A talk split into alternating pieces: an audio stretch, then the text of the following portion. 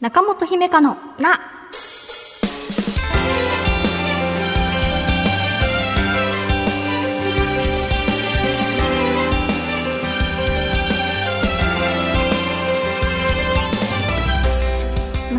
落ち着き落ち着いちゃいましたね。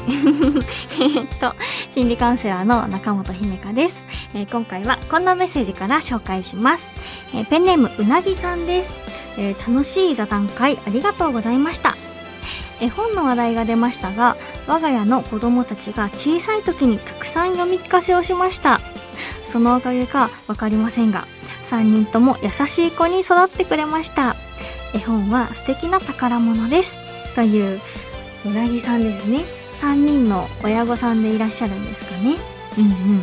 あの収録の都合でちょっと時間が空いてしまったんですが座談会っていうのは4月の最初の配信のことですね。ラジオ座談会をしたんです。その中での内容を拾っていただいて嬉しいです。はい。そうなんですよね。うちも確かに思い返すと絵本とか児童書とかなんかよくあった家だなっていうふうに思っていてそう私姉と妹と3人姉妹なのでちょうどねこううなぎさんと同じかもしれないんですけれどなんかこう共有財産みたいになるじゃないですか、うん、なので姉とか結構本読むの好きな子だったのでそうですね。そうでなんかねこうその時もちょっと座談会の時もちょっと話しましたけどなんか大人になって読むと改めてこう考えさせられる作品っていろいろありますよね。私の周りで最近大人であれは深いんだよっていうのはあの100万回生きた猫とか名作ですよね。それ聞いて私も改めて読んでみようってちょうど思ってたところです。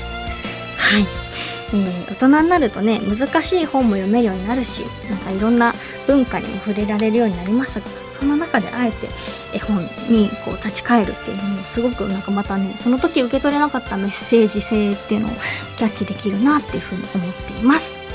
はい、えー中本姫香のな最後までお付き合いください。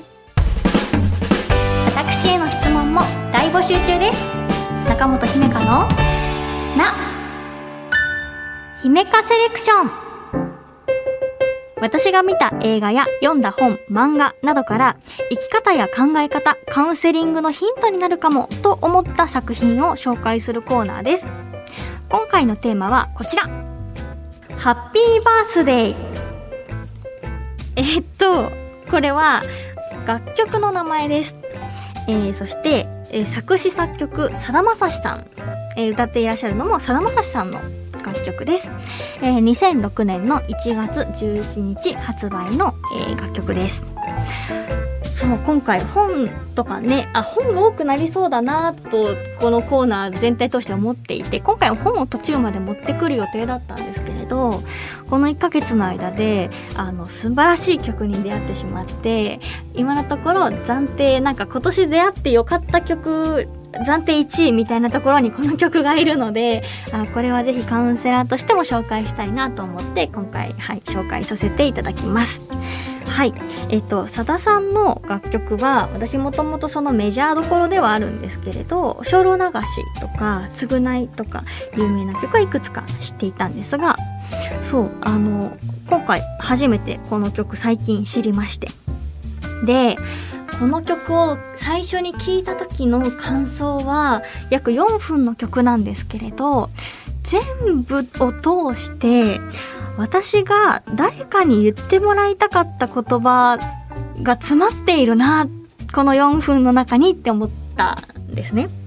はい、すごくいい歌詞なので皆さんもよかったらあの調べてみてというか聞いてみていただきたいんですけれどあのどこをピックアップしても長々と語れるぐらいの気持ちではあって過去になんか私がブログで触れたことのあるなんかあのあこの文章とかについてちょっと書いたことあるなとかと思うぐらい普段から考えていることの、まあ、ちょっとしたアンサーみたいなことも書いてありつつ、まあ、例えばこの歌で言うとなんかこうちょっと目の前のなんかことでくよくよしていたり悩んでいたりするじゃないですか。でもこうさださんがねあの空の広さに比べれば別に大したことじゃないよっておっしゃるんですよ。あその通りだなって思って、うんうん、それ1番で言っててでこう2番では、まあ、その空も広いけれど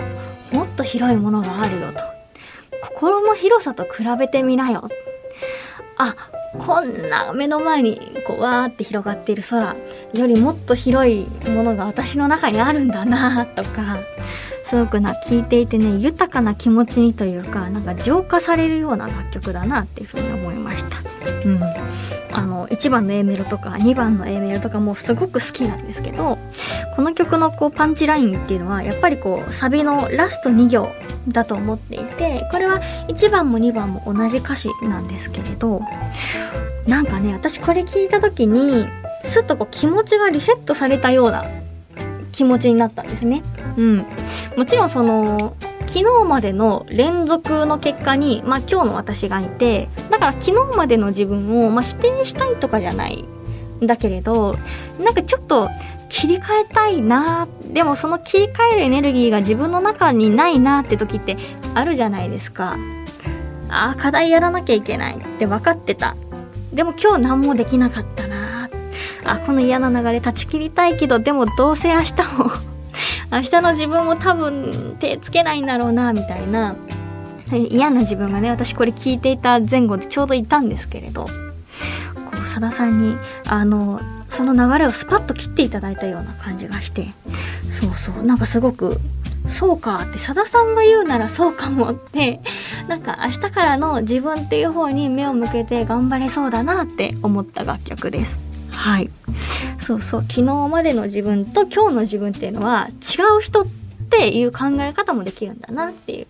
うんうん、それがね自分で何ですか？誰に何と言われようといや自分はそう思うって言えたらいいですけれどなんかそういう何か負い目がある時とか、まあ、出さなきゃいけない課題がの期限が迫ってる時とかってあのすごくね負い目があってあ自分のこと情けないなって思っていていやーってでもやらなきゃいけないんだよなーっていう中でさださんにねそうあの明日からの君の方がいいよって言ってもらえるとあなんかそうかもしれないなってここから切り替えて変えていこうっていう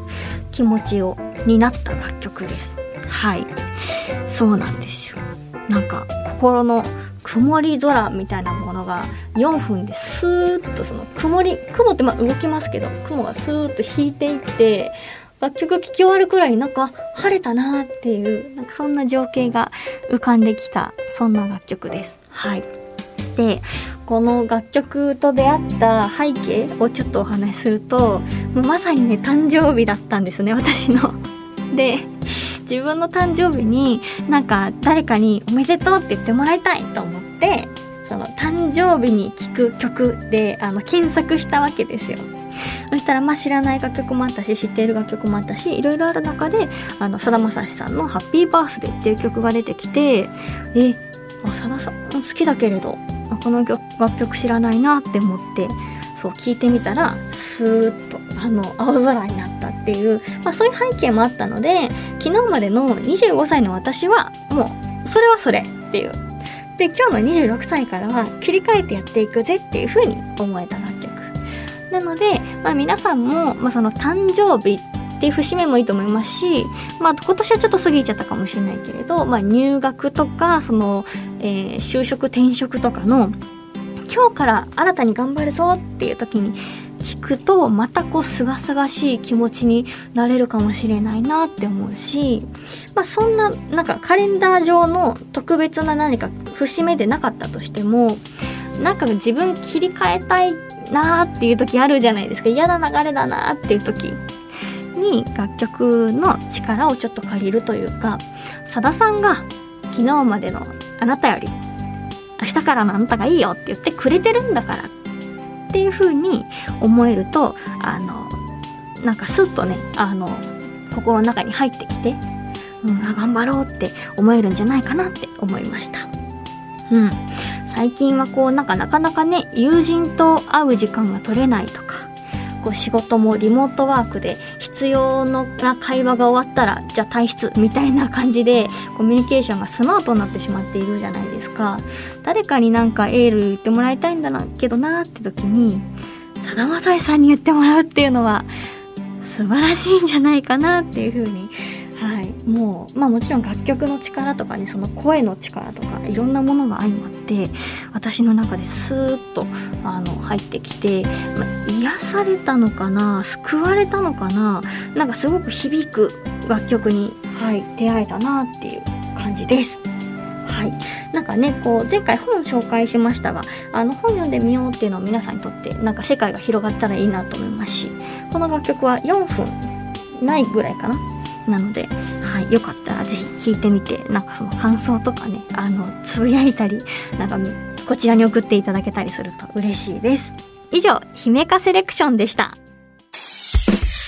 この番組ではあなたからのお悩みを一緒に共有していきます。ぜひお便りお待ちしています。中本姫香のな。中本姫香のな第33回いかがでしたか？あのこの姫香セレクション今回で2回目になるんですけれど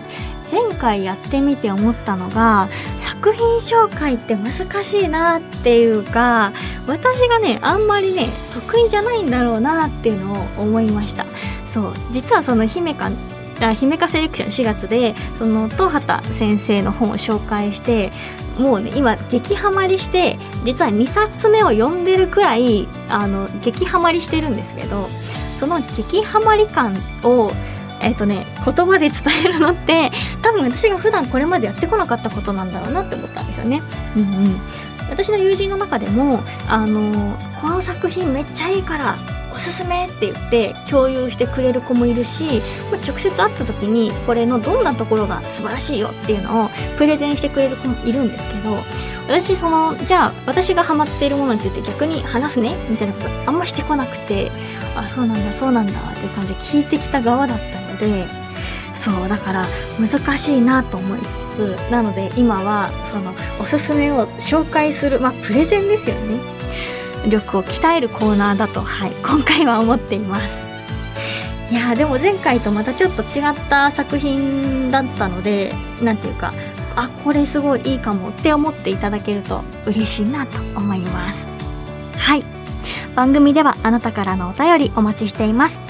ちょっぴり長電話のコーナーで不安や悩みを話したいという方は電話番号を必ず書いてメールを送ってください。事前に番組スタッフから番号非通知で電話をします。なのでお便りを送った方は非通知の電話も着信できるように設定しておいてください。よろしくお願いします。メールアドレスは中アットマーク JOQR.net naka アットマーク JOQR.net です。そして番組の感想は「ハッシュタグひめたん文化放送」をつけて SNS でつぶやいてください。番組の公式アカウントもあるのでフォローよろしくお願いします。次回の更新は5月23日月曜日午前7時です。1週間後またお会いしましょう。お相手は中本姫香でした。またね